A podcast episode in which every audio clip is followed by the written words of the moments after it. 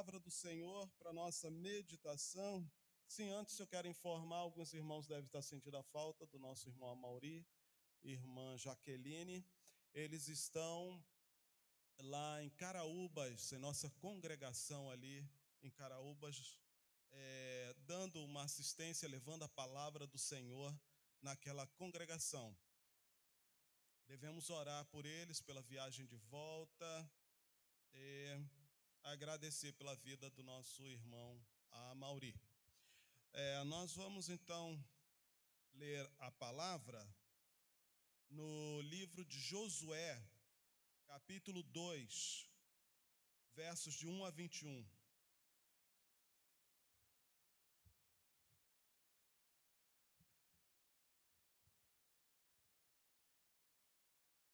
Josué capítulo 2, versos 1 a 21.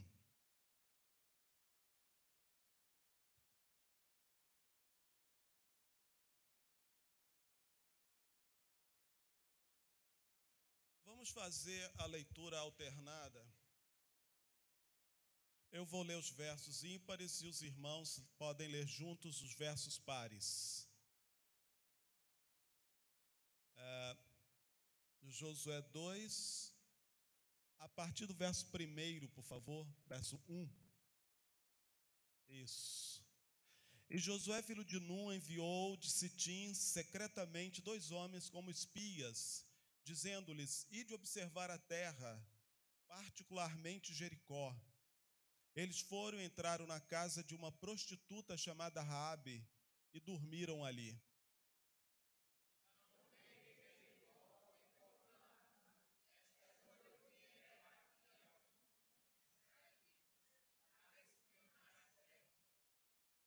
De modo que o rei de Jericó mandou dizer a Raabe: Manda sair os homens que foram à tua casa e lá entraram, porque vieram espiar, espionar toda a terra.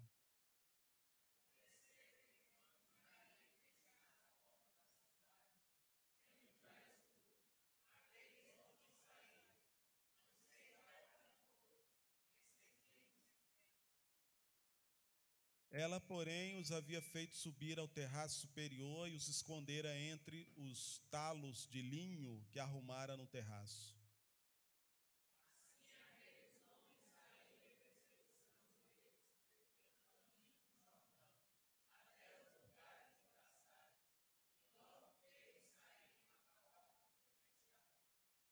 E antes que os espias se deitassem, ela subiu ao terraço para falar com eles.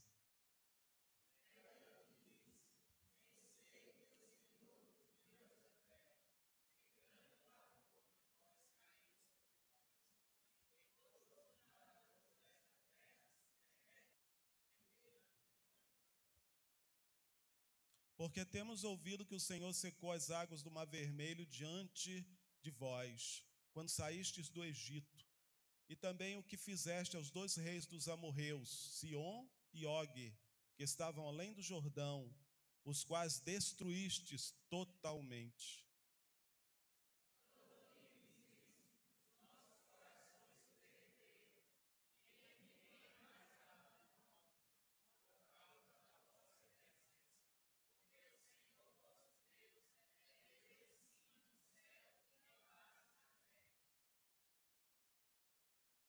Agora, agora peço-vos, jurai-me pelo Senhor, que como agi com bondade convosco, também agireis com bondade com a casa de meu pai, e dai-me um sinal seguro.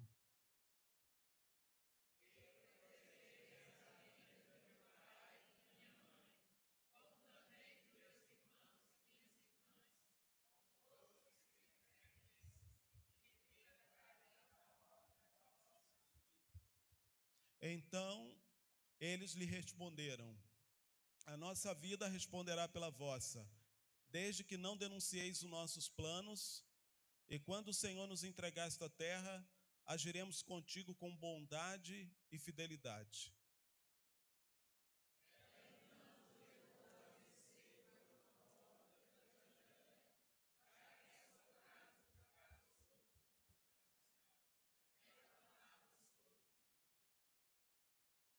Ela lhes disse: Subi para aquele monte para que os perseguidores não vos encontrem.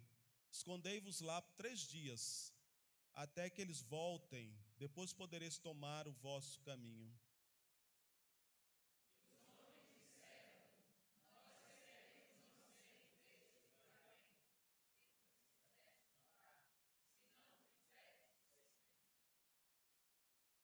E quando entramos na terra, quando entrarmos na terra, atarás este cordão vermelho à janela, pela qual nos levaste a descer, e reunirás em casa contigo teu pai, tua mãe, teus irmãos e toda a família de teu pai.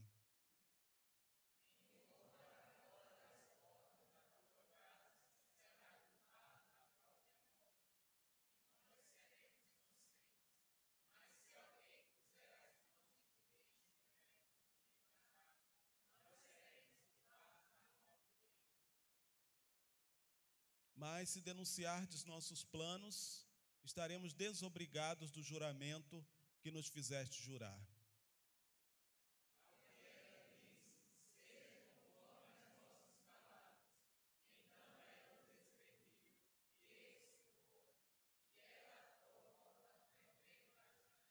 Amém. Vamos orar. Senhor nosso Deus, Pai, esta é a tua palavra santa e abençoada.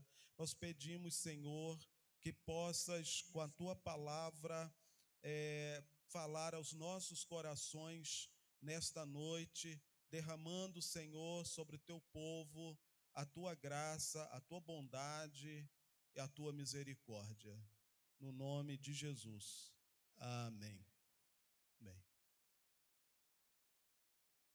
É, então, nós já lemos o texto, daqui a pouco vamos a ele. Nós temos uma visitante muito ilustre hoje, a princesa Maria Kathleen. Kathleen. É, nome de princesa é complicado, não é? Então, quero convidar os papais, né, os orgulhosos papais, o Felipe e a Bárbara, para trazer aqui à frente a princesa Maria.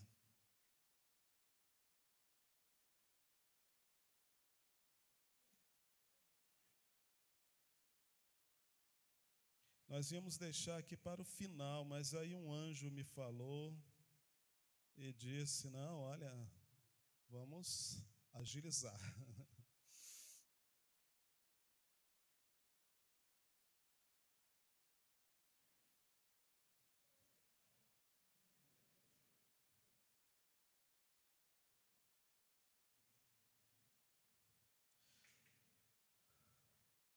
Mais uma vez, parabéns aí, parabéns. Olha aí, a Maria Kathleen. Então, a Bíblia Sagrada fala que os filhos são herança do Senhor. Então, vocês receberam uma preciosa herança aí para enriquecer, né? a vida de vocês, a existência, não é? E, e não é uma existência só aqui para essa terra, mas para a eternidade, não é? Então é um tesouro maravilhoso, um tesouro especial de Deus, né? E o que nós sempre lembramos nessa hora é que Deus nos deu o privilégio de ter filhos e também o privilégio de ensiná-los. Então, vocês terão o privilégio de ensinar a Maria Kathleen, quer dizer, todas as, as coisas necessárias dessa vida, mas principalmente ensinar sobre Deus, sobre o Evangelho, né? sobre o Senhor Jesus, sobre a palavra. E uma coisa importante nesse ensino é que não basta só falar, falar é bom, mas é preciso que a gente seja o exemplo, não é? Ela logo, logo, quer dizer, ela já faz a leitura de vocês muito bem, ela já sabe, já conhece, já sabe, já manda muito bem. Mas esse poder dela de conhecer você só vai crescer, só vai aumentar. Então, se sua fé for assim, uma coisa mais ou menos, ela vai saber, não é? Então é preciso que a gente desenvolva uma fé verdadeira, sincera, não quero dizer perfeita, mas sincera no Senhor, alguém que deseja, que busca a presença do Senhor, ela vai também compreender isso e vai gostar. Né? Mas nossos filhos rejeitam quando a nossa fé não é verdadeira. Então eles rejeitam. Mas eu tenho certeza, não é, que a princesa Maria vai aprovar a fé de vocês em Jesus e vai seguir, não é, essa fé no Senhor Jesus. É, então, esse é o nosso desejo e que o Senhor esteja abençoando cada vez mais vocês. Né? Bom, diz a tradição que o pastor ah, deve segurar o bebê. Eu geralmente resisto a isso, mas hoje eu vou é, abrir uma exceção, porque a princesa está tão charmosa, né?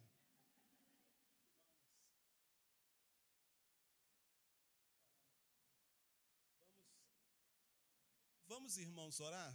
Senhor nosso Deus, nosso Pai, estamos nesta hora, Senhor, te agradecendo pela vida, ó Deus, dessa menina que o Senhor permitiu que viesse ao mundo. Estamos te agradecendo, ó Deus, por essa criança e pedimos, Pai, que venha iluminar o caminho dela, venha tomá-la em tuas mãos, venha derramar a tua graça sobre todos os dias desta criança, porque ela veio de ti, ela pertence a ti, Senhor. Os seus pais estarão cuidando dela.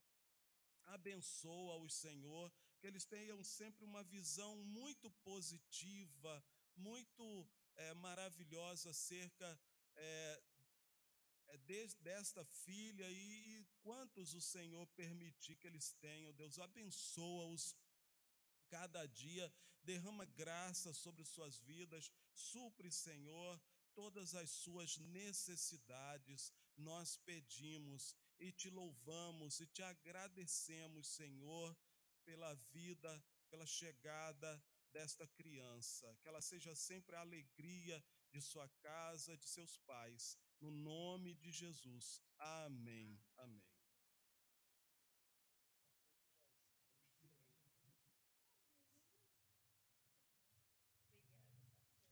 Vamos falar a bênção para elas. Vamos ficar de pé.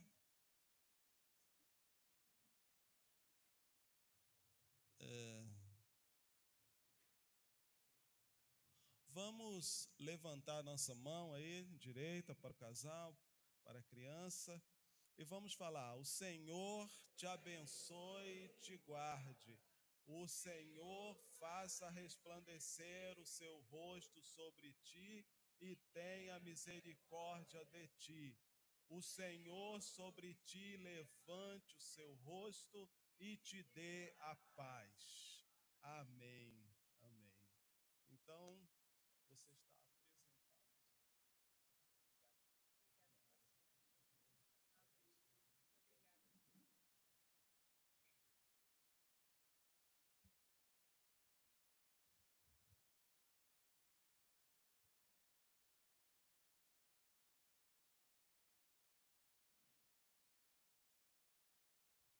Bom, irmãos, então vamos ao nosso texto. O nosso tema, eu quero ser bênção para minha família. É um pouco diferente, né? Espero que as irmãs me perdoem. Mas, pastor, mas esse tema tem falado ao meu coração durante esse mês. Eu senti o desejo de compartilhar com os irmãos esse tema.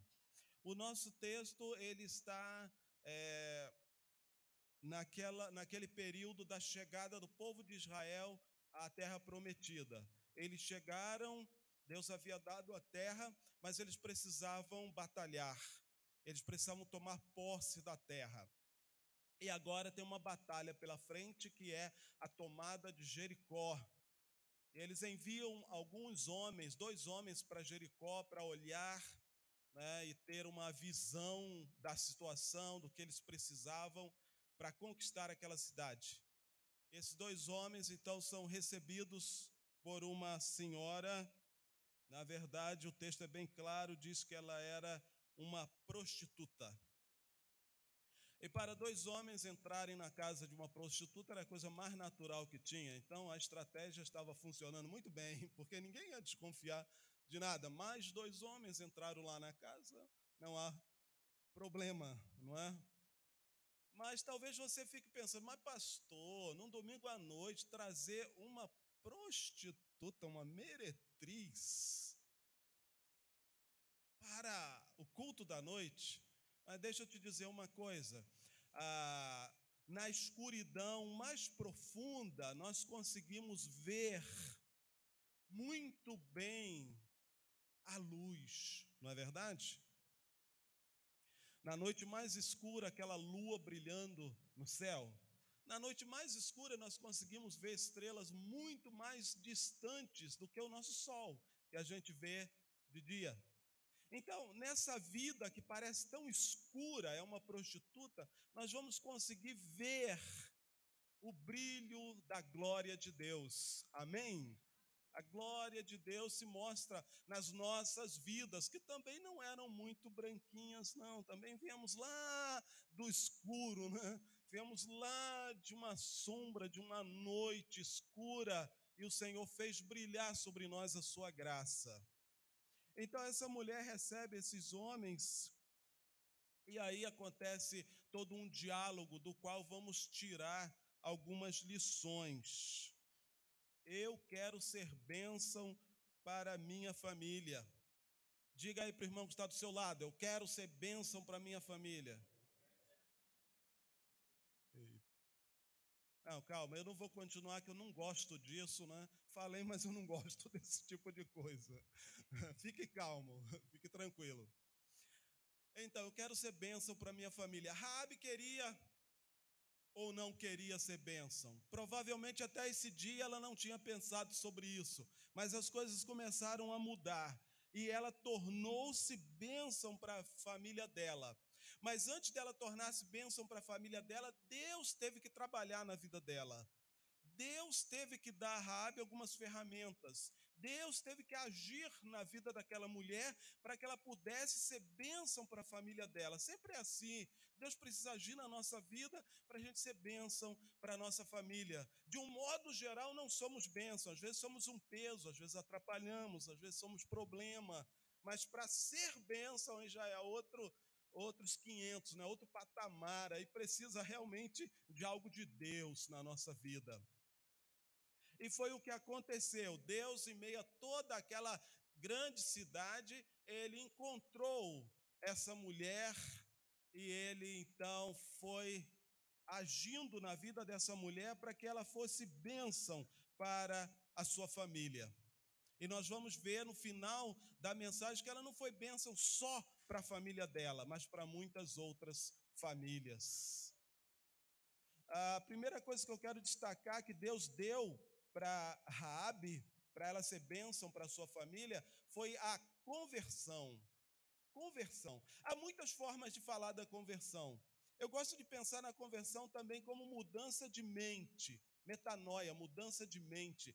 Ela passou a pensar diferente. Ela começou a ver a vida de uma forma diferente. Mas você talvez pergunte, mas pastor, onde é que o senhor viu a conversão dela aí no texto? Deixa eu lhe mostrar. No verso 9, ela diz assim para os espias: Bem sei que o Senhor vos deu esta terra. É, mas qual a novidade aqui? Ela está falando Deus deu a terra.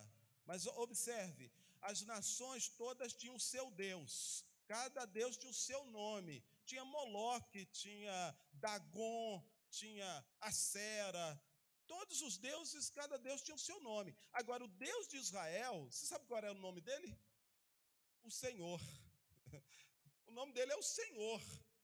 Então, quando ela fala, o Senhor né, deu essa terra a vocês, ela sabia, ela não estava falando do Deus da terra dela, da nação dela, mas ela estava se referindo ao Deus de Israel, ao Deus Todo-Poderoso, ao Senhor dos céus e da terra. Veja, ela começou a conhecer o Senhor. No verso 10, porque temos ouvido que o Senhor secou as águas do Mar Vermelho diante de vós. o Senhor, não foi nenhum outro Deus, mas o Senhor, o Deus de Israel, secou o mar vermelho para o povo passar a pé. E ela continua falando, ela diz: também é, sabemos o que fizeste aos dois reis dos amorreus, Seom e Og. Eram reis fortes que estavam ali na terra, na Palestina, e o povo de Israel chegou e Deus entregou esses reis nas mãos de Josué, nas mãos de Israel, e diz o texto que eles foram destruídos. E Rabi então continua falando, ela fala no verso, no final do verso 11: Vosso Deus é Deus em cima nos céus e embaixo na terra. Ela conheceu o Senhor. Ela creu no Senhor. Talvez você diga, mas pastor, eu não estou muito convencido, será que ela creu mesmo? Então vamos lá para Hebreus 11, verso 31.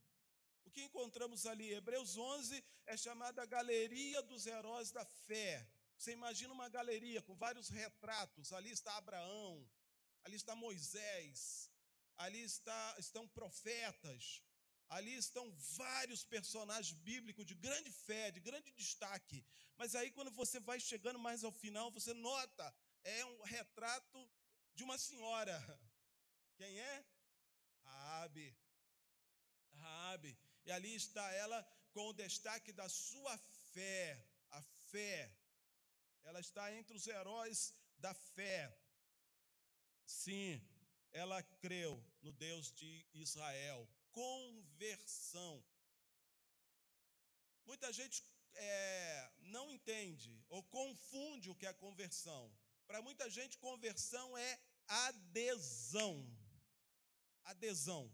Adesão é você aderir a um grupo. Né? Você adere e começa a participar daquele grupo, daquela confraria, não é? daquele clube, então, muitas pessoas pensam, eu vou para a igreja e eu vou me tornar parte da igreja. E confunde isso com conversão. Não é. Conversão é algo que o Espírito Santo realiza, é nascer do alto, nascer do Espírito, como João fala, Jesus fala em João 3. É nascer de Deus, é um milagre. Conversão é milagre. É só pelo agir de Deus na nossa vida, quando Ele abre nossos olhos, primeiro para a gente contemplar a cruz de Cristo, seu sacrifício, seu sangue derramado, e segundo, para contemplar nossos próprios pecados, que não somos tão bons quanto pensávamos, que somos de fato pecadores, merecemos a morte, merecemos o inferno. E então, quando Deus abre nossos olhos para a gente contemplar a santidade de Cristo na cruz, o seu amor, contemplá-lo que ele fez, seu sangue derramado para pagar pela nossa dívida. E então contemplamos nossos próprios pecados, nos arrependemos. O Espírito Santo faz um milagre. Nascemos de novo. Amém? É, é um teste muito simples. Todos que já nasceram sabem que nasceram. Você tem alguma dúvida que nasceu fisicamente? Ah, não, né? Você se olha aí, vê, né? É como Descartes, né? Penso, logo existo. né? Eu existo, eu estou aqui, estou pensando. A mesma coisa acontece com quem nasce espiritualmente. Ele também sabe que nasceu. Quem nasceu espiritualmente sabe que nasceu de novo. Ele não tem dúvida. Sabe, eu nasci de novo. Mas se você tem dúvida, então você precisa examinar seu coração, você precisa se examinar diante de Deus, se de fato nasceu de novo. Rabi nasceu, Rabi conheceu o Senhor, Rabi se tornou uma das heroínas da fé. Louvado seja o nome do Senhor. A graça de Deus foi tão poderosa, tão grande. A graça de Deus é capaz de alcançar qualquer pessoa. A graça de Deus não alcança somente aquela senhora que namorou só um rapaz, né? Casou-se. Durante o namoro, nem beijou na boca, né? casou virgem e sempre foi fiel. Aí nós pensamos, ah, essa aí Deus pode salvar. Não, Deus também salva prostitutas. Ele tem todo o poder, ele pode alcançar o ser humano até em qualquer lugar das mais profundas trevas. Louvado seja o nome do Senhor por seu grande poder. Se você quiser ajudar sua família, ser bênção para sua família, você precisa nascer de novo. Precisa pedir a Deus, Senhor, me converte, eu quero nascer de novo, quero ser uma nova criatura. Me perdoa, perdoa meus pecados. Aí você vai dizer, mas pastor, então as pessoas não podem ajudar suas famílias? Quem não é crente, quem não é convertido, não pode ajudar suas famílias? É claro que pode. Qualquer um pode ajudar a sua família. Mas aqui nós estamos falando em ajudar em outro nível. Nós estamos falando em um nível espiritual. Nós estamos falando em ajudar a família a caminhar com Deus, a fazer a vontade de Deus, a experimentar a paz, a alegria, as bênçãos celestiais. E aí, só quem nasceu de novo. Você entende? Só quem nasceu de novo. É preciso conversão, é preciso novo nascimento.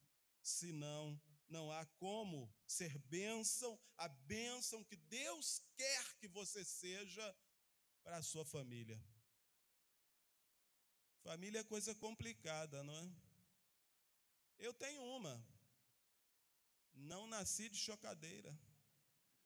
Acreditem, eu tenho uma família, pai, mãe, primos, tios, avós. E aí chega os agregados, né? Por exemplo, meu filho se casou, tem minha nora, tem a família da minha nora. Então é pelo poder de Deus que nós ajudamos nossa família, não é? Porque muitas vezes dá vontade de mandá-los para bem longe, não é? Quem sabe ali para Sibéria, na Rússia, dá uma passagem, ó, tá aqui a passagem, pode ir, vai, vai na bênção. Mas se você nascer de novo, se você for convertido pelo Espírito Santo, você vai ter paciência, vai ter a graça de Deus, vai saber ser bênção para sua família, ser bênção para sua casa. Mas eu quero destacar outra coisa, outra ferramenta, além da conversão que Deus deu a Raabe. Deus deu a ela esperança. Esperança. Há dois tipos de esperança. Tem a esperança desse mundo, que é uma esperança que muitas vezes falha, não é? Ah, eu esperava receber aquele dinheiro, mas o caba se mandou com o meu dinheiro, né? Pegou o beco, sumiu, perdi o dinheiro. Eu tinha esperança disso, esperança daquilo, esperança daquilo outro. Nossa esperança costuma falhar.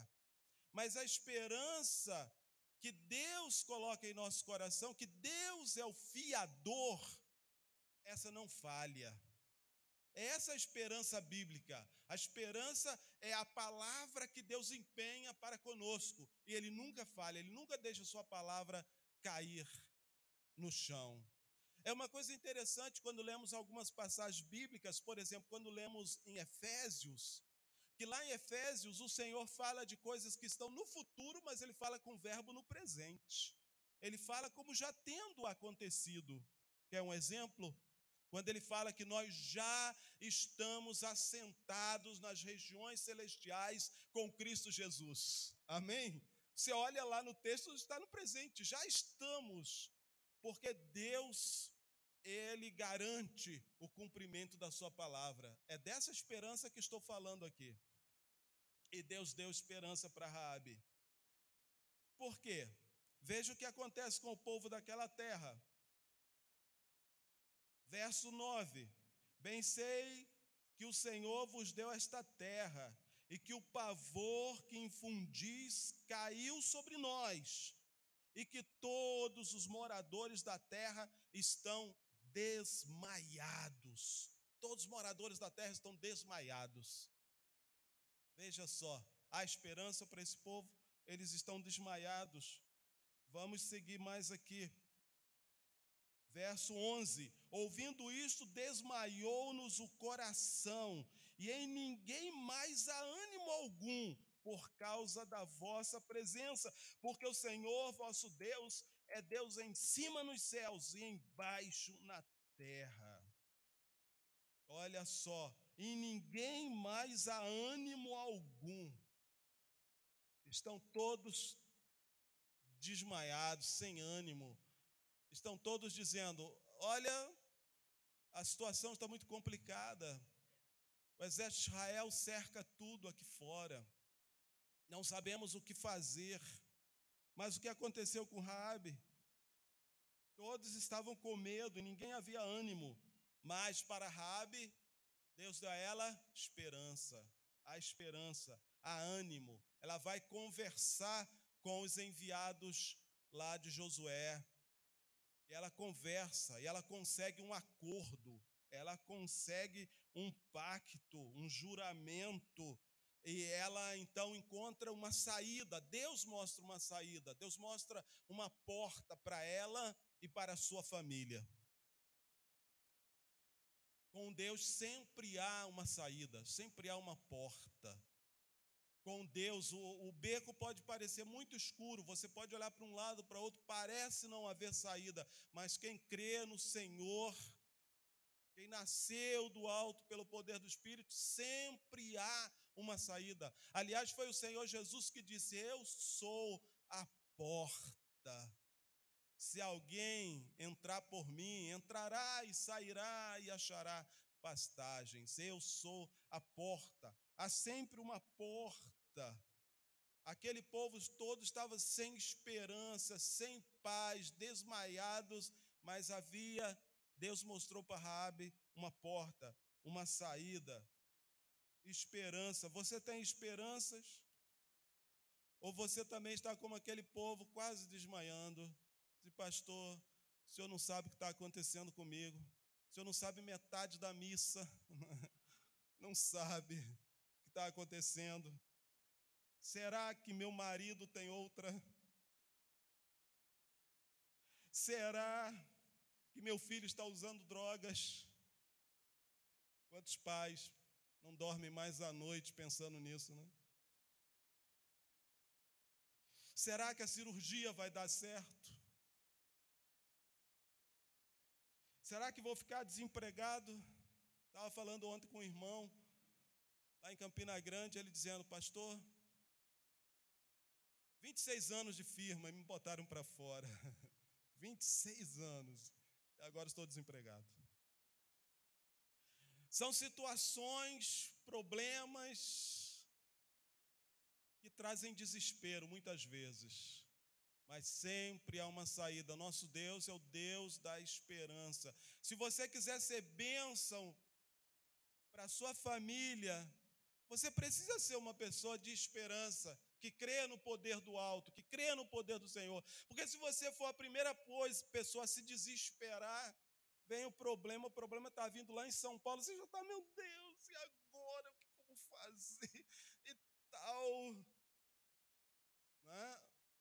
Precisa ter calma, ter esperança. O Senhor, Deus Todo-Poderoso, está conosco. Como diz lá no Salmo, né? Repete, repete, repete. Senhor Deus, Senhor dos exércitos está conosco, Deus de Jacó é o nosso refúgio. E o salmista vai repetindo isso para a alma dele alcançar, né? para a alma dele se alimentar. Ele diz: O Senhor dos exércitos está conosco, o Deus de Jacó é o nosso refúgio. Deus deu a Rabi esperança e ela pôde ser bênção para a família dela. Tenha também esperança no poder do Deus Todo-Poderoso para que haja é, solução para você e sua família. Mas eu quero ainda dizer outra coisa que o Senhor deu a Rabi para ela ser bênção para a família dela. Eu quero ser bênção para a minha família. E Deus deu a ela amor por sua família. Amor por sua família. Você ama a sua família? Vamos pensar em Rabi. Rabi uma prostituta. Eu fico imaginando os diálogos, diálogos na família. A irmã dela, com seus filhos, aí diz para eles: Eu não quero que você vá na casa de sua tia, hein? Vocês não passem lá na rua dela. A prostituta. Eu fico imaginando a mãe dela indo ao mercado fazer feira, aí as outras senhoras chegam, né? Tem sempre aquela piadinha, né? Ah, olha o fulano. Ah, é o fulano a mãe de Rabi, né? E tal, aquele constrangimento. Teu pai. Eu acho que Rabi devia ter muitos motivos para não amar muito sua família, não, porque ela não deveria receber da família nenhum elogio, né? Não, ela era uma prostituta. Havia muitos motivos para ela querer estar longe de sua família. Mas Deus, o Deus de Israel, Deus Todo-Poderoso, trabalhou na vida dela. E ela, com certeza, superou todas as coisas para se preocupar com sua família. Ela tinha muitos desafios. Ela sabia que chegou o fim, mas é possível que alguém de sua família, negacionista, dissesse: não, o nosso exército é muito forte. Nós já tivemos outras situações desta. E o nosso exército foi lá, levou as metralhadoras, né? Levou os canhões, levou é, os jatos é, equipados, levou e acabou com outros exércitos. Já aconteceu no passado, eles já chegaram aqui, vários exércitos, mas nós sempre vencemos e continuamos e vamos vencer dessa vez. Aí você vai dizer, pastor, não tinha metralhadora. É verdade, não tinha. Mas tinha lança, tinha escudo, tinha pavês, tinha catapulta, tinha arco e flecha, tinha uma série de armas. Mas agora ela precisava convencer a sua família, era uma família grande. Olha, dessa vez vai ter o fim mesmo, a cidade vai ser destruída. Dessa vez não tem como, nosso exército não vai conseguir não vai nos livrar. Eu sei que você está perguntando por que, que Deus permitiu isso, aí é, é tema para uma outra mensagem, não é? Você vai encontrar em outras páginas da Bíblia que Deus havia chegado ao fim na sua paciência para com aquelas nações, que o pecado delas havia se multiplicado grandemente e Deus havia resolvido que traria o julgamento sobre aqueles povos. O julgamento está acontecendo através da nação de Israel. E Raabe então tinha o desafio de convencer sua família. Chegou o fim, nós temos que fazer alguma coisa. E vocês precisarão me ouvir. Vocês irão todos para minha casa, mas Raabe para sua casa. É, vocês vão todos ficar lá dentro da minha casa para que possam escapar, para que possam se salvar. Não há outra saída, não há outro meio. Ela precisava convencer, a cidade vai ser destruída mas vocês irão lá para casa e vocês ficarão dentro da minha casa e não vai haver destruição. Ela amava sua família e ela trabalhou nisso, para que até a data da invasão, toda a família dela estivesse dentro de sua própria casa, e assim aconteceu. Qual esforço estamos dispostos a fazer por nossa família? Que sacrifício estamos dispostos a fazer por nossos parentes, mesmo aqueles que não parecem assim tão simpáticos, mas o que estamos dispostos a fazer? Rabi lutou para sua família, ela queria ser bênção para a família dela. Amar, amar da forma que a família precisa ser amada não é muito natural nosso. Lembramos do verso, Salmo 127. Se o Senhor não edificar a casa, em vão trabalhos que edificam. Então é uma ação de Deus na nossa vida para que a gente tenha preocupação e amor para com nossa família. E Raabe fez isso. Você pode pedir ao Senhor amor por sua família, orar. O Senhor é a fonte de todo amor, Ele é o oceano de amor. Há sempre muito suprimento para todos que pedirem, haverá sempre em Deus eh, quantidade infinita de amor para Ele colocar no nosso coração, por nossa família, enfim, por nossos, nosso próximo, por nossa igreja por nós mesmos. Enfim, Deus é a fonte de todo o amor. Rabi recebeu amor para amar sua família. Mas eu gostaria de dizer também que Rabi foi fiel. Manter a família dentro de casa nem sempre é fácil. Ela foi fiel, ela manteve sua família. Fidelidade é um ativo muito importante, muito necessário na vida cristã. Nós vemos Raabe lá com os heróis da fé, lá em Hebreus 11, mostra que ela desenvolveu ao longo de sua família, ao longo do tempo, depois que ela conheceu a Deus, desenvolveu fidelidade. A casa aqui é um tipo, ela aponta para o futuro, ela aponta para uma outra casa que viria a surgir no Novo Testamento. Essa casa onde vai acontecer salvação, a salvação dessas pessoas, a salvação dessas famílias. Ela aponta para uma outra casa, é a casa de Deus.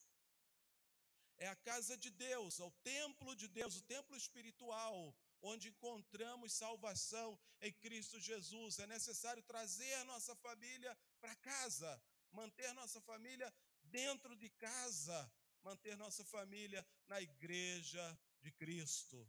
Você tem pensado nisso? Eu sei que você tem se esforçado para ser bonzinho, um bom cunhado, é tão difícil, né? Você tem se esforçado ser uma boa sogra, a boa nora, tem se esforçado, mas talvez você não pensou, aquele meu cunhado precisa de salvação, a minha sogra precisa de salvação, precisa de Deus, ela precisa vir para casa, ela precisa ser salva, precisa estar na casa, na casa de Deus.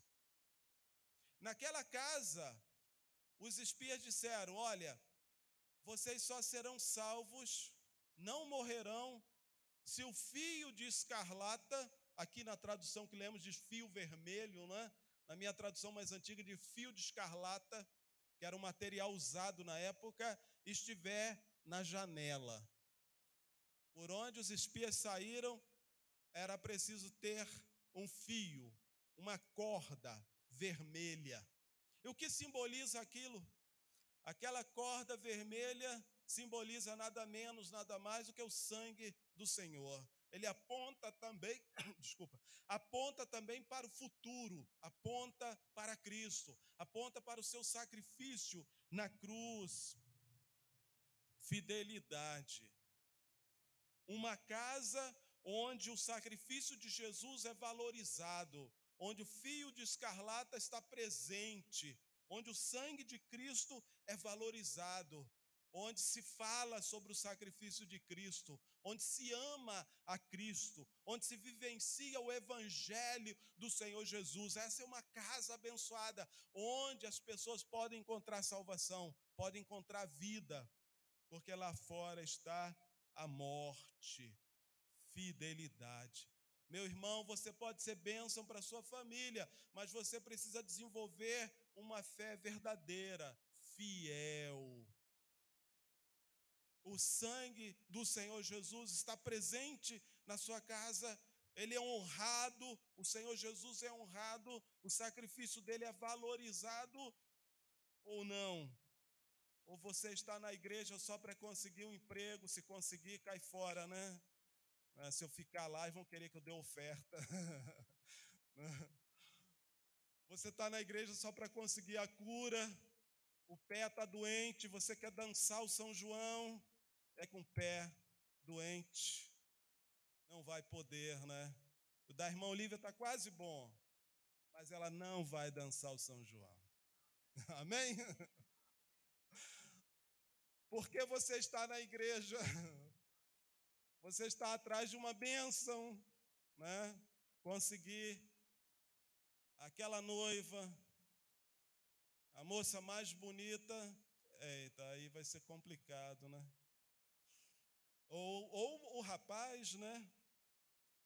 Fidelidade. Cristo requer de nós fidelidade para uma vida toda, para até a volta dele. Fidelidade acima de tudo.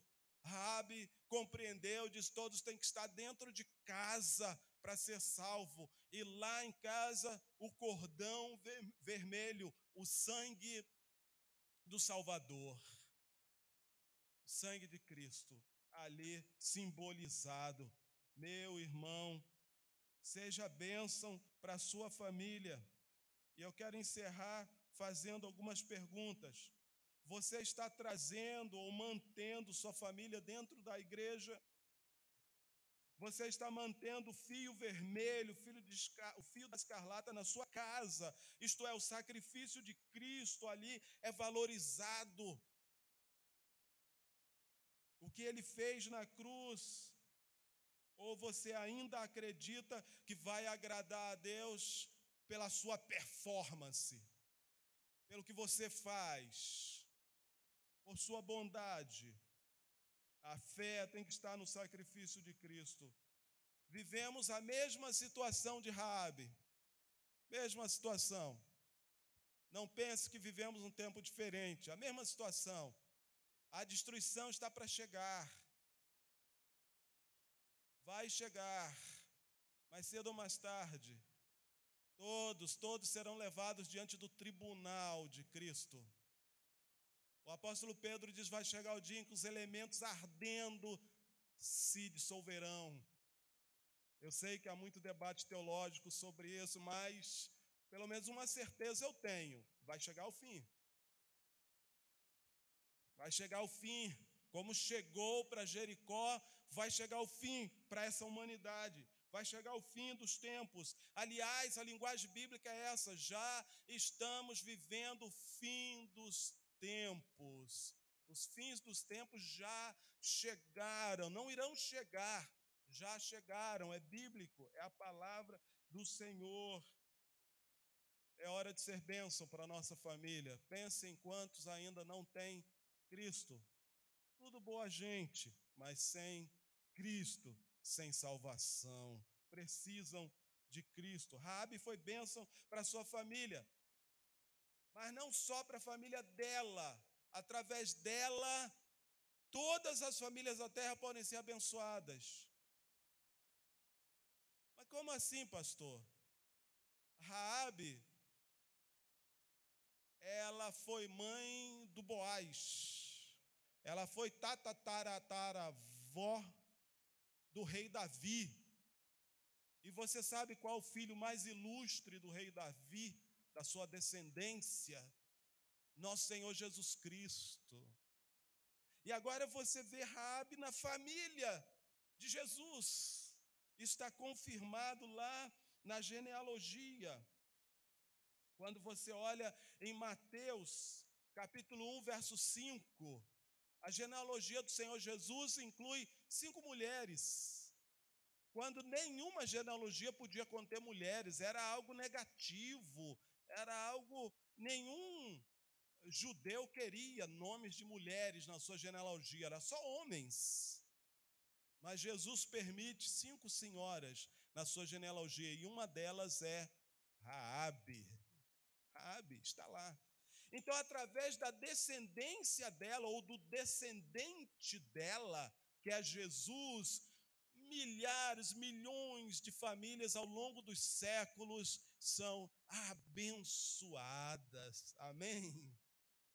Louvado seja Deus. Como Deus operou na vida dessa mulher, uma mulher que estava em profunda, profundas trevas, vivendo na prostituição, mas ela conheceu o Deus Todo-Poderoso, o Deus cheio de graça e misericórdia, trouxe para ela o perdão, trouxe para ela a salvação, incluiu ela na própria família de onde nasceria o seu filho Jesus Cristo. Que coisa extraordinária. Você pode ser bênção para a sua família e Deus pode fazer grandes coisas através de sua família. Quem sabe um dos seus descendentes vai ser um grande homem de Deus ou uma grande mulher de Deus, né? vai ser alguém usado pelo Senhor para a realização de grandes coisas. Olhe com carinho para sua família. Eu sei que família é difícil, né? mas quando temos um coração convertido, o Senhor nos dá amor e nos dá esperança de que há solução para todas as coisas, porque o Deus Todo-Poderoso tem todo o poder. Então nós podemos ser bênção para a nossa casa, ser bênção para a nossa família. Talvez você precise ainda tomar o passo da conversão. Pastor, eu ainda não entreguei minha vida a Cristo, preciso fazer para ser bênção para minha família. Eu sei que temos poucos minutos, aliás, já estamos atrasados, mas eu gostaria de dar rapidamente uma oportunidade.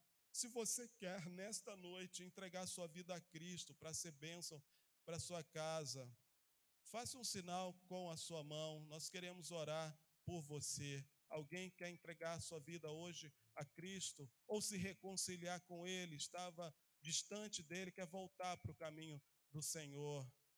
Deus abençoe esta senhora. Mais alguém deseja nessa hora entregar sua vida a Cristo? Deus abençoe também.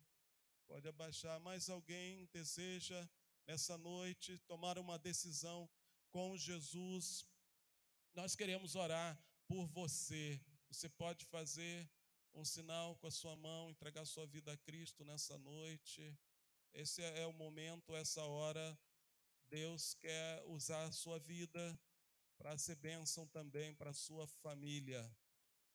Alguém mais deseja tomar uma decisão com Jesus, ser bênção para a sua casa? A palavra diz assim: Se hoje ouvirdes a minha voz, não endureçais os vossos corações. Se o Senhor falou contigo através dessa palavra, então é hora de você tomar uma decisão. O fim se aproxima. Exércitos celestiais se aproximam. E nós precisamos consagrar nossa vida a Cristo. Alguém mais?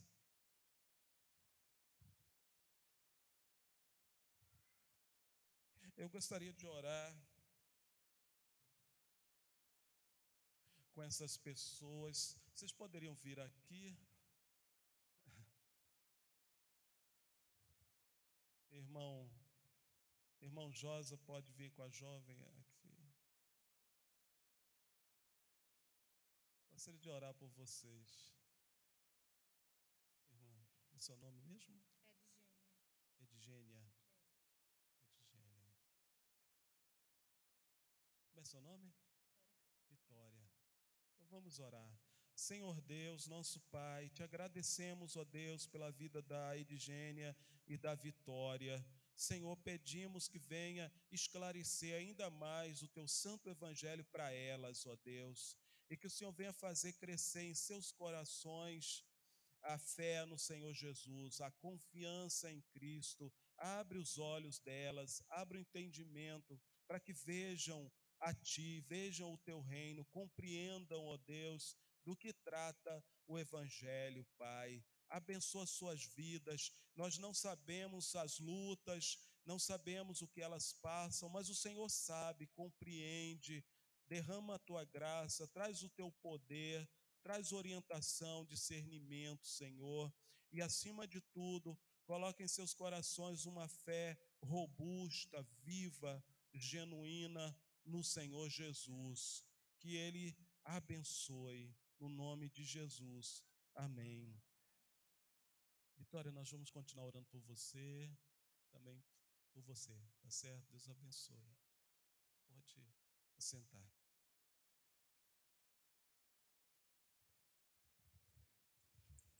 Nós vamos ter agora a celebração da ceia do Senhor.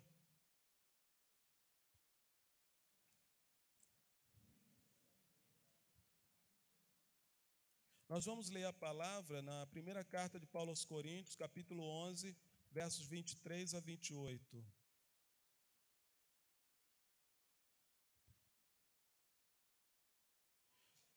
Primeira carta de Paulo aos Coríntios, capítulo 11, verso 23.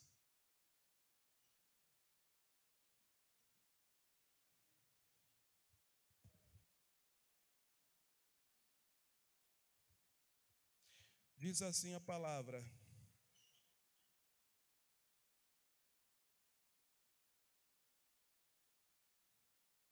Porque eu recebi do Senhor o que também vos entreguei, que o Senhor Jesus, na noite em que foi traído, tomou o pão e, tendo dado graças, o partiu e disse: Isto é o meu corpo que é dado por vós, fazei isto em memória de mim. Por semelhante modo, depois de haver ceado, tomou também o cálice, dizendo: este cálice é a nova aliança no meu sangue. Fazei isto todas as vezes que o beberdes, em memória de mim. Porque todas as vezes que comerdes este pão e beberdes o cálice, anunciais a morte do Senhor até que ele venha.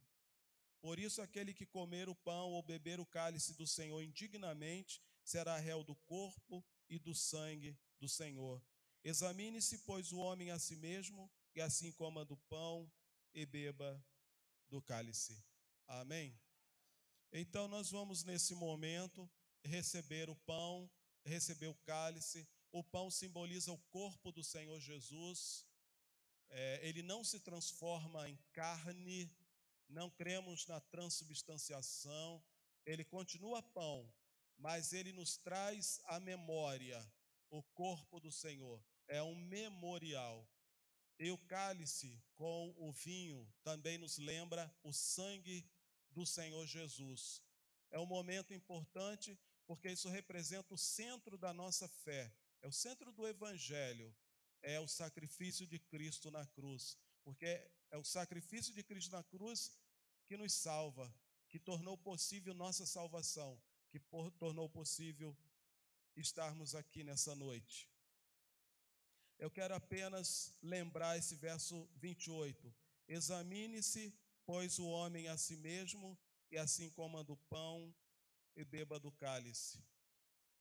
Examine, enquanto estivermos distribuindo, ore. Se o Espírito de Deus está te convencendo de algum pecado, arrependa-se, para que então você participe dignamente. Não devemos participar em pecado. Mas Deus é poderoso para nos perdoar agora. Se você se arrepender, se o Espírito de Deus te mostrar isso, então se arrependa, receba o perdão do Senhor e participe assim da ceia do Senhor. Pastor, quem pode participar? Participa os membros da igreja que estão em comunhão com a igreja e os membros de outras igrejas evangélicas, se você estiver em comunhão com a sua igreja. Comunhão significa estar participando. Comunhão significa poder olhar nos olhos dos irmãos da sua igreja sem nenhum problema. Comunhão significa que você está unido à sua igreja. Então, que o Senhor nos abençoe. Vamos convidar nossos irmãos diáconos para a distribuição.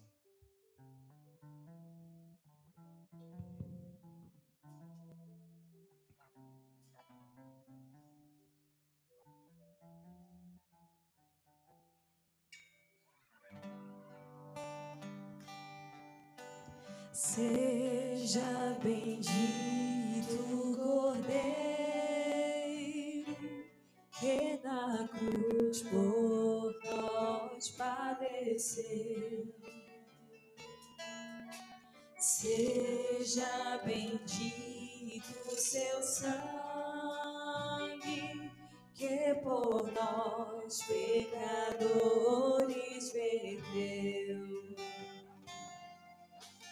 Eis nesse sangue lavados, com roupas que tão alvas são, os pecadores remidos que perante seu Deus hoje estão.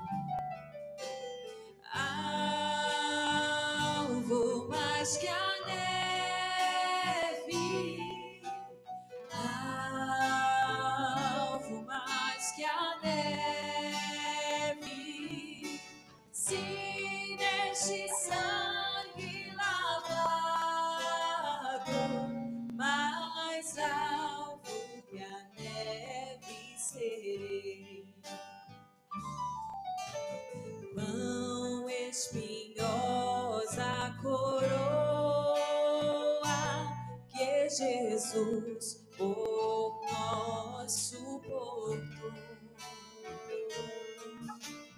Oh, quão profundas as chagas que nos provam.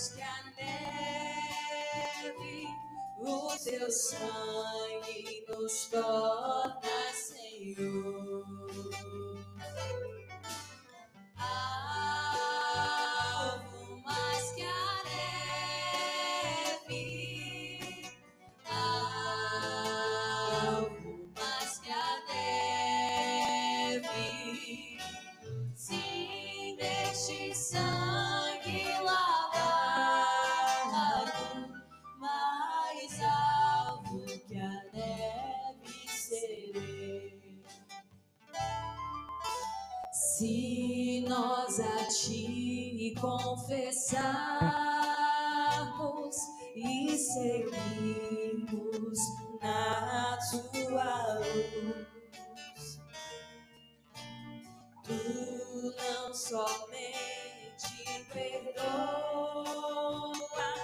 purificas também, ó oh Jesus.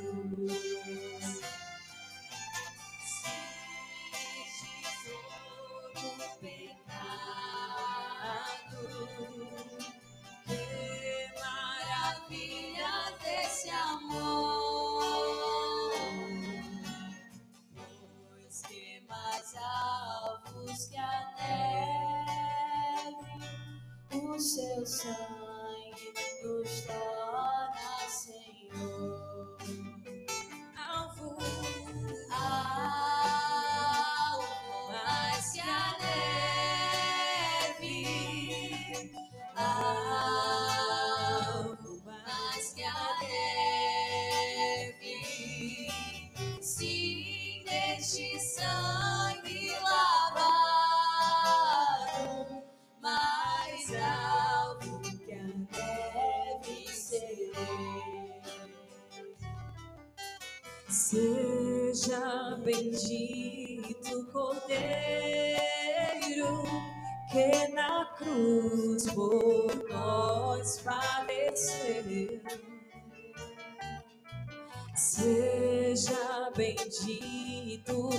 sangue que por nós pecadores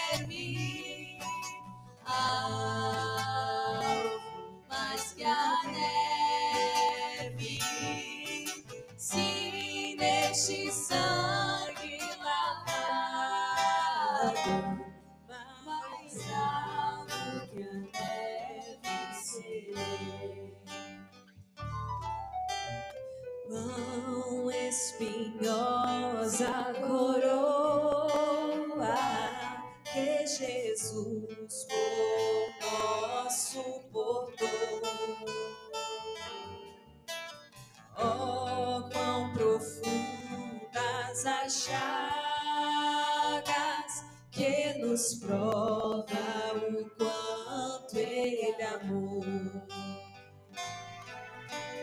Eis nessas chagas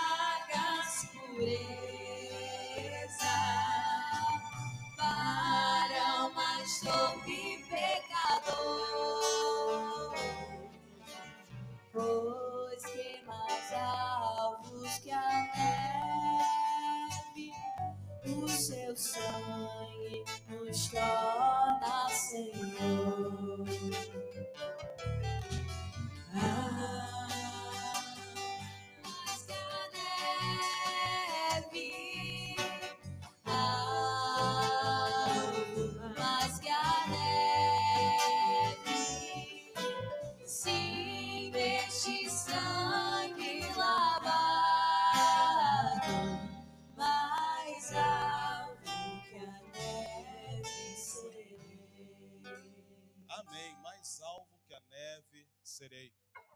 Alguém no templo ficou sem receber o cálice ou o pão?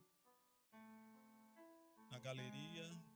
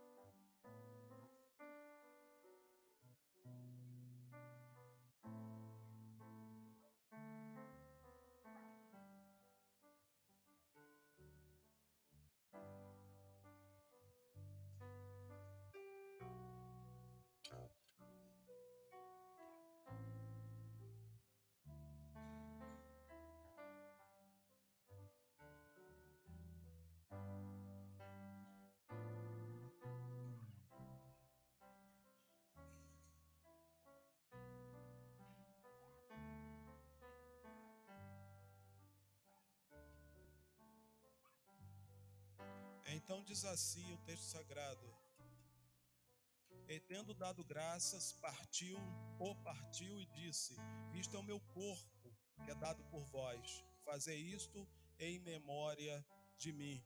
Então o Senhor Jesus havia partido o pão. E ele disse: É o meu corpo que é dado por vós. É claro que isso era uma linguagem simbólica. Ele não podia estar tirando partes realmente do seu próprio corpo, mas ele apanhou o pão, simboliza meu corpo. O pão partido simboliza o sofrimento de Cristo. E o corpo dele foi entregue por nós, para que os seus pecados pudessem ser pagos. É o preço, o pagamento por nossa dívida para com Deus. Uma dívida que nenhuma calculadora, nenhum computador, nada poderia calcular. Se você juntasse todo o ouro, todo o petróleo, o PIB das maiores nações da terra, não pagariam sua dívida. Como ela pode ser paga? Cristo, o corpo dele, o seu sangue. Amém? Pensando nisso, comamos do pão.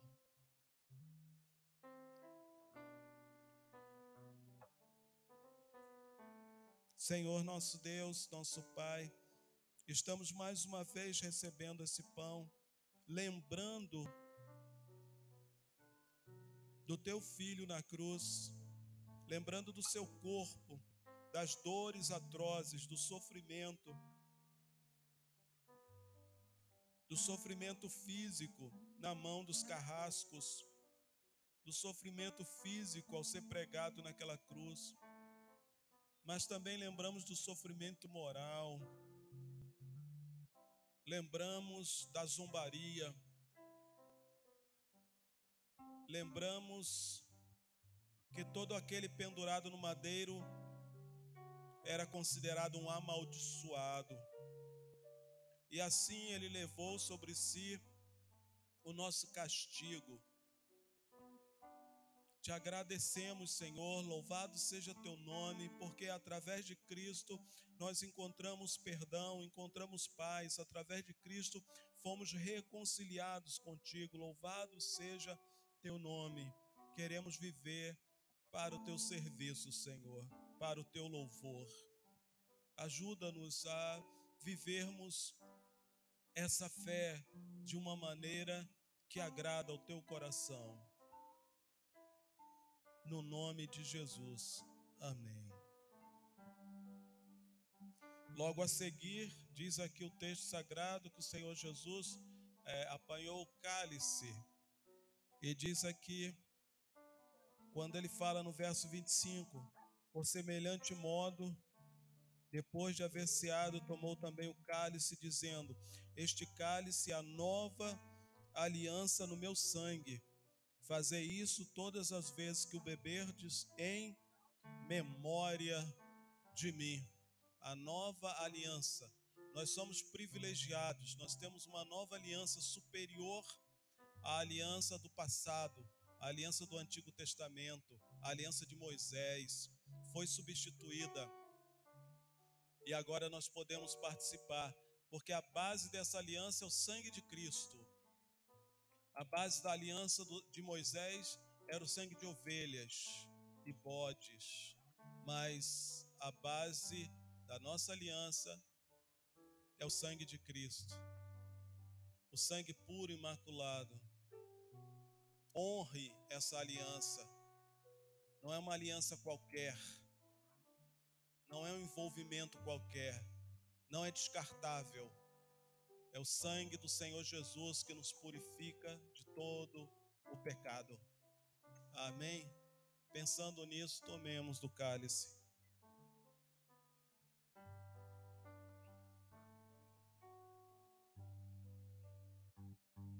Ó Senhor, louvamos o teu nome, porque a redenção aconteceu.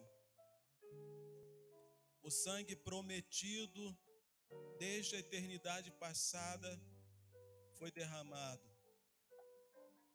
A dívida foi paga. Louvado seja teu nome.